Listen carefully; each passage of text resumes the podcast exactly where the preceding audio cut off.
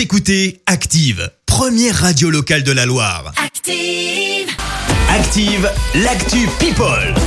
Voici l'actu des people avec Léa Dusson. Oui, événement aujourd'hui, la chanteuse Louane est de retour. Ça y est, elle sort un nouveau single. Il s'appelle Donne-moi ton cœur. Il est sorti euh, cette nuit, hein, c'est ça, à minuit, je À crois, minuit, tout pile, ouais, Tout exactement. Euh, ça faisait un petit moment hein, déjà que Oh oui. Louane s'était mise en, en retrait de la scène musicale. Un an et demi exactement, c'est assez long quand même. Entre-temps, elle a eu évidemment une petite fille, voilà. Esme, elle est née en mars. Euh, pour revenir donc à sa musique, Donne-moi ton cœur est un premier extrait de son prochain album. Ce sera d'ailleurs le troisième de sa jeune carrière. C'est vrai que ça, elle a pas chômé. Hein. Trois albums, euh, c'est euh, vu son jeune âge, c'est quand même assez euh, important.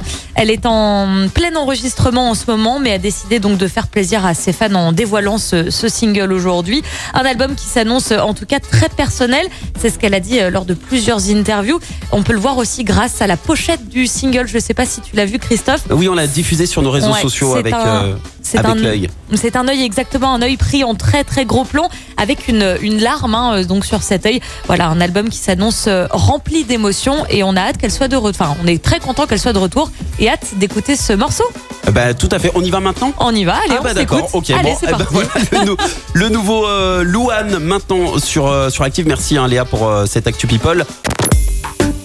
Écoutez Active en HD sur votre smartphone, dans la Loire, la Haute-Loire et partout en France, sur activeradio.com.